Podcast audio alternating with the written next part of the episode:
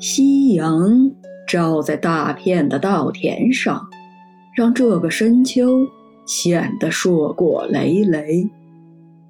当然，马来半岛是没有秋天的，一边是热带雨林的葱茏，一边是金色稻田的丰腴。此时的张海岩他们应该不会想到，这种美景。竟然是一百年后人们眼里的诗和远方。马德寻渐渐睁开眼睛，这好像是他赶路以来睡得最安稳的一觉。他看到一旁的张海岩正小心翼翼地给男惹梳头。我们在哪里？贡扎雷斯呢？马德寻四处查看，忽然看到自己好像抱着之前张海岩背的一个小包裹。啊！他吓了一跳。你、你、你、你真的拿了江头庙里的东西？你、你不怕中江头吗？放心，降头不是这么个中法。张海岩本来是可以不拿庙里的东西，但是为了让神父容易理解，同时隐藏自己的真正做法，他只能借用洋人愿意相信的方式。既然马德寻觉得自己会降头，那他就要让他大开眼界。如果他们发现降头庙里的东西丢了，他们会用巫术害人的。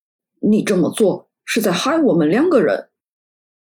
哎呦，你自己都讲了，是二百年前的降头师建的庙，现在他早不在了，谁敢进去庙里摸一下？不然你告诉我，他们是谁？谁会害我们？他们，他们是。马德寻发现自己好像并不清楚到底在害怕谁。放心，我放了一个相同的图腾在里面，外人发现不了啦。真的不会中邪吗？马德寻还是心有余悸。哈，神父先生。你此生遇到的最大邪魔就是我，你还没有发现吗？马德寻看着张海岩那上扬的嘴角，依然是那副自恋的模样。但是随便拿别人的东西还是不对的。上帝保佑，God。他开始小声祈祷。神父先生，你现在应该祈祷的是，让上帝原谅你的杀人行为。什么？今晚将是你最期待的日子。报酬在今晚，免得夜长梦多。张海洋看了一眼冈萨雷斯住的地方。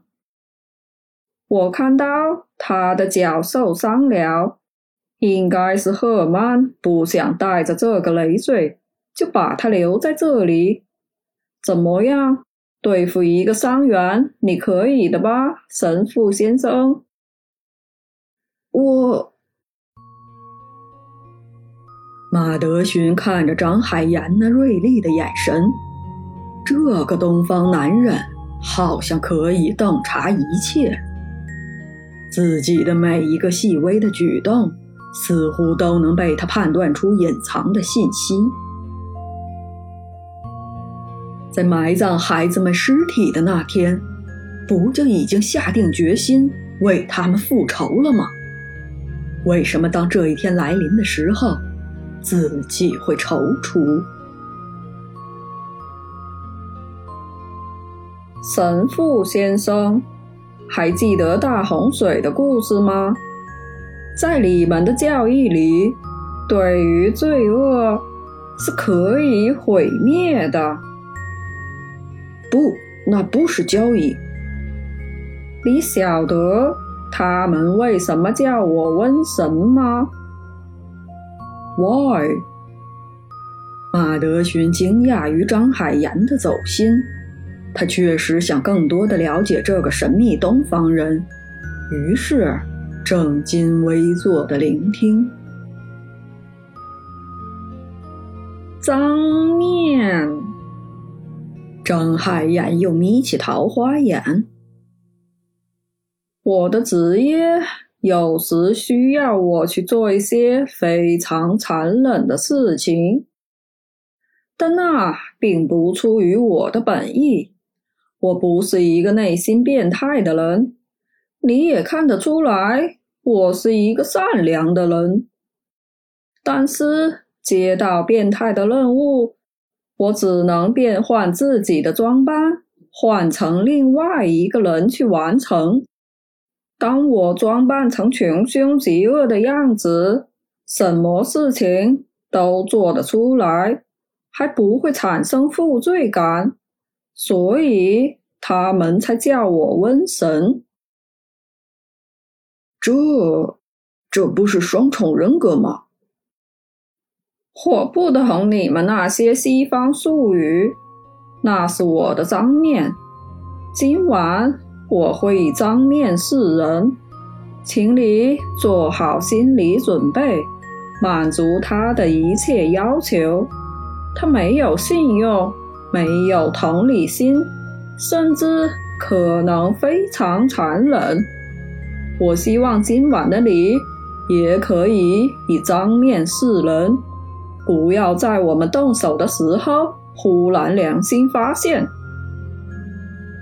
要知道。你对恶人的原谅，就是对你那些死去孩子们的亵渎。